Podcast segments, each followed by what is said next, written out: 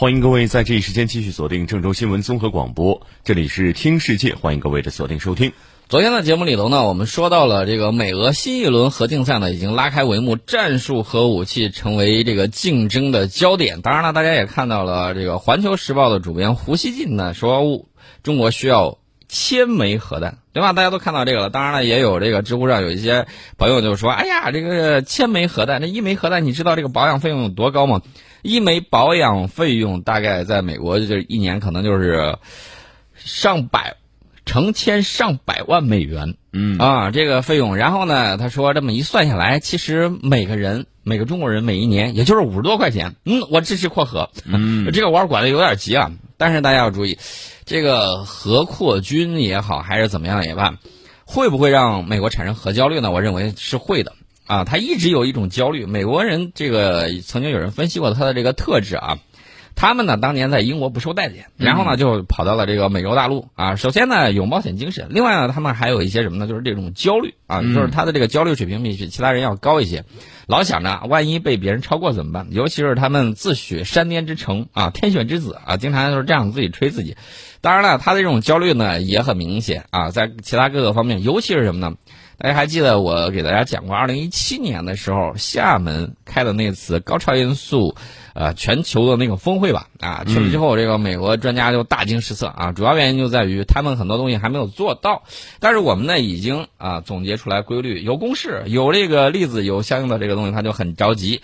呃，紧接下来几个月呢，包括这个洛马公司的臭油工厂的当家人也出来说啊，我们也在做这个东西啊，大家不要急啊什么之类，他是有这种担忧的。啊，他的这个焦虑源自于哪里呢？因为他觉得我以往的时候跟别人打，我都是跟别人有武器代差的。但是现在不好意思，大家站在同一起跑线上。对，呃，论精度大家八九不离十，论数量虽然它多一些。我们知道这个美俄双方呢，这个核武器都在五千枚往上啊，五千枚，这个数量呢就比较高了。这个数量呢基本上可以把这个人类毁灭 n 多次啊。但是呢，他觉得我们这个核武库比较小，然后呢，他就觉得你看。我们有点大吃一惊，就是我们第一次发现，美国天天喊着人权，完全不把老百姓的生命当一回事儿，死了八万多人了，跟没事人一样。嗯啊，而且呢，大家看他的这个资本主义的这个隶属关系是什么？不是说一方有难八方支援，而是，呃，是生死有命，富贵在天。嗯，完全是这么一句话，没人管你啊，这个国家你也赖不上他们的国家，他们的国家的人民也也就是你找不着就找不着，你自己认命吧。啊，所以说呢，大家可以看一下这个地方。换句话讲，就是这个奴隶制的这个残余还是比较多的，因为他们是最后一批走出森林的人。另外呢，还有一个什么特点呢？就是他们的这个封建农奴制，应该讲叫农奴制，这个残余是比较浓厚了。封建社会它待的时间不太长，所以说呢，这个相比较而言，我个人认为我们是更文明一些的啊。当然了，这个技不如人，当年技不如人，为什么呢？就在于你这个数理化，你没有开启这个正确的道路，没有开启正确的道路。嗯，所以那句话啊。这个学好数理化，走遍天下都不怕。同时呢，你还要学好人文科学知识，啊，这个样子呢，一方面我们要有人文关怀，另外一方面呢，我们要用这个物理化学啊，这个这种力量呢，给我们改天换地。那么我们兜了一圈，我们还是要说回来这个核力量这个问题，核力量的问题。美军战略司令部呢，在无端指责中国核力量发展这个事儿，我们得给大家说道说道啊。这个举动，我个人认为纯属贼喊捉贼。为什么这么讲呢？他自己要升级这个战略核力量，而且呢，跟俄罗斯在竞争，搞这种小当量的这种战术核武器，嗯啊，不断的在这个给自己加码，不断搞实验。那么他后续呢，他是想干什么呢？他想把中国拉入核裁军条约，寻找借口。哎，我也想问你一个问题：你是打算让中国把这个核武器？呃，裁到跟你一样的水平呢，还是你打算把你的核武器裁到跟中国一样的水平？而且你能否像中国一样向世界承诺，不对无核国家啊，这个不首先使用核武器？你能敢不敢承诺？嗯啊，我要问这个问题，你敢不敢承诺？我估计他不敢啊。但是呢，大家可以看这个美国战略司令部他的这个报告，那你就能看出来他是有一些焦虑在里面的。为什么呢？因为东风快递很厉害呀，比如说东风四一。啊，东风四一，大家看了国之重器，这个就是确保真理所到达的这个地方。对，它到了，真理也就到了。是，就是用你能听懂的方式跟你说话。对，而且呢，我们看到这个火箭军军改之后，编制在扩大，我们已经证明我们随时啊，就是拥有了这个扩大人民核武力的这种能力。嗯呃，除此之外呢，大家不要忘了，我们当年曾经挖了很多洞啊，曾经挖了很多洞，把有些山都挖空了。然后我们有什么呢？有这个地下核防御的这个能力嗯啊，咱们这个能力还是比较强的。所以说呢，你想一想，这个他在战略上他就会发现，哎呦，我防不住你，嗯但是你能扛得住我，这个就是让他对他的这个核威慑要打大大一个折扣。嗯所以说呢，他也有这个担心。呃，除此之外呢，大家不要忘了，旁边还有个俄罗斯啊，跟他旗鼓相当。俄罗斯就说了，你敢歼灭我一个师，我就直接拿核武器揍你对，啊！人家这是在毫不忌惮的啊。所以说呢，这个对美国来说，以一敌二，这个也有点也有点不现实啊，不太现实，对吧？嗯，另外呢，干这种事儿，对对对，我们要说一下这个情况。这个是五月四号的那天，嗯啊，五月四号，我们这个青年节的时候，这个美国战略司令部呢在推特上发布了一份指责中俄朝战略武器发展的简报图。嗯你你看你还啊，不光以一敌二，还打算以一敌三啊，嗯反正唧唧歪歪就是就是口水嘛。它大体上描述了目前啊，这美国这个对手啊近年来核武装力量发展的脉络。简报图虽然不长，但是大体上涵盖了它这个美军战略司令部简报图的描述。嗯啊，涵盖了这个中美俄目前外界所知的主要核武器项目，算是给美国老百姓做了一个科普。其实这个东西你告诉美国老百姓没有什么用。你看他们的官员被他们本国的科学家逮到，说疫情你哪块儿你说的逻辑有问题，前言不搭后语，不管人家只管像那个老和尚念经一样，不断在重复。我觉得那句话说的可能是对的，就是格贝尔当年说那番话，论证了他实际上是比较对的。是什么呢？就是他打算把谎言重复一千遍就变成真实了，啊，他打算就是这么做的。就是把自己也骗过去了。嗯、所以说呢，大家可以看到啊，嗯有专家学者，又有国家指出来，包括他们自己自己的专家啊，嗯说他们自己有点像什么呢？有点像纳粹德国。嗯啊，我觉得这个说法也是有一定道理。他不停的甩锅，在干什么？就是为了、一方面是为了这个甩他抗议不利的这个嗯情况，另外一方面呢，是为了呃明明眼人大家都能看得出来，嗯都能看得出来，就是为了竞选，就是为了连任啊，对吧？这是他积极甩锅的这么一个呃原因。那么，美国战略司令部发布的这个简报呢，根据他的描述，在过去十年里面，他说中国发展部署了三种有效新型投送载具：东风三十一 AG、东风五 B 和东风二十六。啊，嗯在二零三零年内，也就是未来十年，要部署三种有效的平台：东风四十一和巨浪三。啊，巨浪巨浪不断的增长，我觉得这个还是很好的嘛。除此之外呢，他的这个里面还说了啊，紧急部署就是那个发射井紧急部署的东风五型的另外一个改进型叫东风五 C 啊，当然咱们不这么念，咱们一般都念成东风五丙嗯。啊，东风五丙，以及隐身轰炸机。啊。说到隐身轰炸机呢，最近也有很多消息啊，包括美国自己，包括福克斯新闻，包括这个美国的这个国家利益网站，就说哎呀，今年轰二零会出现，他说的、啊他蠢蠢欲动，他自己说的啊。当然了，我相信你这是另外一种要钱的这种方式。我觉得也是哈。另外呢，除了这个玩意儿之外啊，还有人在分析什么呢？嗯就是沈飞当年有一个鸡头啊露出来了，大家一看啊说这个东西有点像，有点像俄罗斯那个鸭嘴兽啊，嗯是不是隐形战术轰炸机不得而知、嗯啊。但是我相信我们应该会有相应的举措。我觉得我们有肯定是会有的，但是什么时候有，那你也不用猜了，对吧？对，你猜也没有用啊，我们有了没有了，那能怎么样？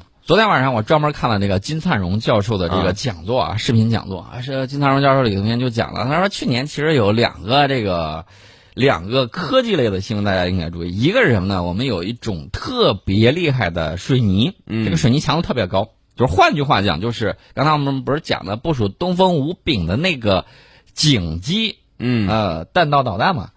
这个东西部署到那儿之后，就是这个水泥抹上去了，它能干什么？这种超强水泥能够抗得住嗯这种定点的打击对，啊，能够扛得住。也就是说，你即便瞄准了，你即便打上去了，我依然能够扛得住造，我还能够再发射。所以说，这个也让他的这个战略威慑能力又打了一个折扣啊。所以说，大家呢一定要是明白一句话叫“大风起于青萍之末”，要从这个细节一叶落而知天下秋。嗯你从这一些小细节里面你要明白。另外呢，大家可再可以去再看一下这个金政委啊，这个昨天讲的那些东西，一定要去看一看啊！大家不要忘了，那个金灿荣教授呢是国家智囊团里面这个这个国际关系里面非常厉害的一个啊，这是给上面做决策的。所以说呢，大家多看金政委的。我我说句实在话，我更喜欢金政委多一些，啊，更喜欢金政委多一些。嗯，啊，去年大家不要忘了啊，去年东风十七就是他先说的，东风十七就是他先说的。然后我当时我就看到哦，东风十七，结果出来之后，没想到我们的这个高超音速这个飞行器，嗯，居然如此的，怎么讲呢？呃，那句诗怎么说来着？叫做“树风流人物”，还看今朝，没错啊。我们东风十七那个绝对是 姿态妖娆啊，我很喜欢，我很喜欢这个东西可以再多一些啊，就像造火腿肠、造这个呃种大萝卜一样，嗯，多种一些出来。只有这些东西才能够让对方平静的坐下来跟你和平心静气的和平谈判啊。没有这些东西的时候，你不好意思说你是一个大国。所以说呢，在这儿我们再次感谢。呃，两弹一星的所有工程，嗯啊，这是我们提到了相关的这个情况啊。但是美国还要再分析啊，说你未来相关的和平台和和投送载具方面即将部署的，包括适配于轰六 N 的空射弹道导弹。他说这个东西叫十年内都不会进入生产阶段，这事儿谁知道啊？空射弹道导弹这个东西很高大上。嗯，再说了，我们昨天也说到了，说美国他们要去就是那个维珍。维珍轨道公司搞的那个东西是什么呢？用波音七四七拉一枚这个火箭在空中发射，拉到空中然后发射。那个发射形式其实就是空射弹道导弹的这个形式。你咋知道轰六 N 它就不行呢？未来十年之内不能进入生产阶段？我不知道你怎么知道这个消息，反正我是不知道啊。不管你信不信，反正我是不信。嗯啊，反正我是不信。同时呢，他还说有下一代的战略核潜艇零九六型也会在二零三零年后入役。那么在这份简报最后呢，美军还宣称要发展新的核武器，应对今天和将来真实存在的威胁。云云，嗯啊，这个他他怎么云我就不管他了。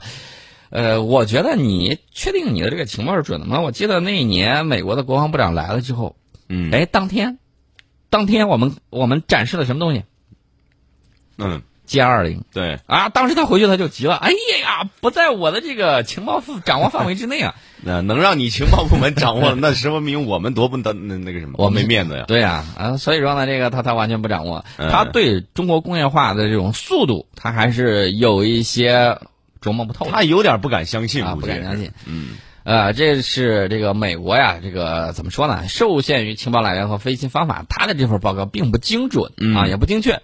对于很多新的项目，并没有做到料敌从宽。另外，我要提醒大家一点啊，这个《孙子兵法》始终在讲的什么叫“用而示之不用，能而示之不能”。嗯啊，当然了，我们现在也吸取一些新的这种这个战略，比如说美国的这个比较推崇的威慑战略，或者说什么的这个前沿部署战略等等等等。他们的这个讲叫什么呢？叫不战而屈人之兵，嗯也就是说，我摆出来这个东西，你一看，你心里就明白了啊，我这个战略上我已经压你一头了，或者说我输你，输你一步啊，输你几目，这种情况他都会知道。嗯所以说呢，这个大家可以看啊，可以看一看，就是他说到了我们都有什么样的这种发展，也看看他有什么样的发展。比如说他正在发展的三个核武器项目 GBSD 啊，B 二幺和哥伦比亚级的核潜艇，单项目耗资都在一千亿美元以上啊，嗯部署的时候也可贵了，四十多亿美元一艘，四五十亿美元一艘啊。所以说呢，你看美国战略司令部这份报告煞有介事的说，美国核武库规模缩小百分之八十五，而中俄核扩军，啊、我们已经给你明说了，你这就是贼喊捉贼，贼喊捉贼，啊，目的呢很明确，一个就是向国会要选钱钱，另外一方面就是为他下一阶段核武器新平台相关研发啊做一些铺垫，找假想题嘛，不然的话。他也明白这句话，他要明白什么？无敌国外患者，国恒亡。所以说，我得竖个靶子出来啊！我要制造提供更加充足的理由啊！你看中俄朝等等都有了，你看他们的这个还在扩大，我没有了不行啊！你国会赶紧、呃给钱吧，对啊，赶紧给钱吧，其实就是这个样子。就是要钱嘛。一说别人厉害，那就是自己要要钱开始研发了。同时呢，大家要注意，随着美俄核军控条约到期了。嗯哎，美国这种科普性质的这种宣传，所谓科普性质啊，无非就是渲染对方的这种威胁。然后你知道他想干什么呢？他打算就是，他想把中国也拉入核裁军三边条约。哎，凭啥呀？嗯凭啥你拉我们呢？你跟俄罗斯谈的，你当年跟苏联谈的，你后来俄罗斯继承，你跟俄罗斯谈的，嗯关我们什么事儿？你爱弄不弄？你爱弄不弄？啊，有本事你多造一些，你再造它一万枚，你看你每一年保养需要花多少小钱钱？对你继续弄吧。我我建议他多搞一些啊，多搞一些。这叫什么？嗯，大家还记得星球大战计划吧？星球大战计划怎么把苏联给忽悠瘸的啊？你要穷兵黩武，你要这个使劲儿让军工复合体伟大不掉，你爱玩你玩去啊，嗯，让他玩。让他玩，让他使劲玩，是多要钱，多造东西，嗯，就不要把这些钱发展到他们自己民生上去，对，就不要把这些钱发展到基础设施建设上去，一定要去好好发展你们的军事啊，使劲发展，使劲发展，是穷兵黩武嘛。啊，千万不要停啊，千万不要停，对，这这个这个东西就像一个无底洞。啊，嗯，当然呢，他这个文件呢，大家也也从侧面说明了一个什么样的情况，就是我们核武力的这个规模还有核武器的这个质量都得到了大幅度的这个提升。嗯，这个金灿荣教授呢也讲到了一点，他说什么呢？说我们现在呢，我们这个国家的这个防御战略，大家要明白，我们不是进攻型的，我们是这个防御型。但是这个防守型是防守反击型的啊，可不是说我纯防御，呃，一定是积极主动、主动防御的这种。那么这种情况下，我们自保是有余的。按照金灿荣教授讲的，这个自保是绝对是有余的，这个是没有问题的。我们也没打算像某些人一样啊，说我是世界警察，我要称王称霸。嗯。啊，这个王霸之气，这个侧漏，我们没有这个样子。我们希望的人，我们希望的，哎，我们给一个倡议，你看大家一块儿挣小钱钱，好不好啊？嗯啊，我们给的是这个倡议。有一些国家，这个产业想要升级，工业想要升级，你想这个摆脱这种原材料被剥削的这种地位，你愿意不愿意把发展自己国家？愿愿意，我们可以一块儿谈一谈，我们可以合作发展。是共赢嘛？对，呃，所以说呢，这个谁王霸之气侧漏就让他侧漏去，我们不管他。其实一般啊，这种特别霸道的人，内心都是软弱和惶恐的，对吧？对他内心内心是极度不自信的。那么我们看啊，这个去年国庆阅兵之中亮相的五款载具啊，东风五 B 啊，这个大家都知道，念东风五乙，我就直接念了。嗯，东风二十六、巨浪二、东风四十一、东风三十一 AG 啊，这个基本上都是上个世纪末本世纪初立项的啊，和我军几乎所有三代、四代平台啊立项时间一致，这就证明我国的这个核武力呢和常规武力发展的这个逻辑是一致的，研发的目的都是要。为了上升的这个国力保驾护航啊，一定要保驾护航，不然的话，你想一想，你这个现在啊国泰民安，然后呢，人家觉得你要是跟清朝末年一样，啊软弱可欺，人家操着这个大棒子就过来敲你来了。所以说呢，你手里头也得有那么几根狼牙棒啊，也得有几根狼牙棒，呃，防止有些人狗急跳墙啊，这个是一定要做好这个准备的。那么他们的这个载具多少呢？我只能这么说，这个美国的这个载具啊还是比较多的。至于他给我们这个这个数字，我是不相信的啊，我也不相信，我也不愿意去探秘啊。为什么呢？防止泄密啊！大家一定要注意啊！发现有这个间谍，一定要拨打幺二三三九啊！一定要这个及时的把这些间谍的这个信息，然后呢，这个通报给国家安全部门，让他们来处理。这是我们提到的这个情况。美国搞霸权主义啊，长期目标是什么呢？就是要维持超越中俄之和的优势核武力啊，这样他觉得有底气。你看，我能把你毁灭五千零一次，你才能够把我毁灭，就主要指俄罗斯啊，五千次，我就比你多一次。我觉得这种毁灭一遍跟毁灭十遍是没有什么区别，你毁灭五千遍也没有啥意思。当然了，人家就觉得手里有枪啊，心中不慌，心里不慌啊。那么为了避免此消彼长。美军最好的应对手段就是核扩军，但是大家刚才听我分析，包括它的这个整体的这个国力啊，加上国内的政治意愿呢，加上当前的这个体系啊，无法支持它在未来建造对于呃其他其他选手的这个绝对核优势。首先，这个核载具的这个问题啊，短时间之内无法扩充数量和质量。你看它主流的啊，包括这个 B 二轰炸机，包括民兵三陆基弹道导弹、三叉戟第二这个潜射弹道导弹，这些东西都是八十年代前后定型的。虽然在今天的同类武器里面仍然属于先进，但是装备本身呢，寿命已经快到期了，寿命本身要快到期了。那么美国呢，急需研制新的平台来替代这个它原有的载具。呃，大家要注意啊，它现在的经费研究大头在哪儿呢？在这个 B 二幺，在这个哥伦比亚级的这个战略核潜艇，在它这个新的这个。弹道导弹上面。嗯。啊这些东西的研制费用啊我可以明确的告诉大家比 f 三十五和十艘福特级航母可能还要高一些嗯。啊而且大家要注意这个时间在二十世纪呃在二十一世纪二十年代早期无法定型。按照它这个拖延的这个程度你看波音嘛这个拖到这个程度能否拖到二零二八年搞定我不清楚嗯。啊我不清楚它是否能够搞定那么我们先进一下广告广告之后呢我们继续跟大家聊。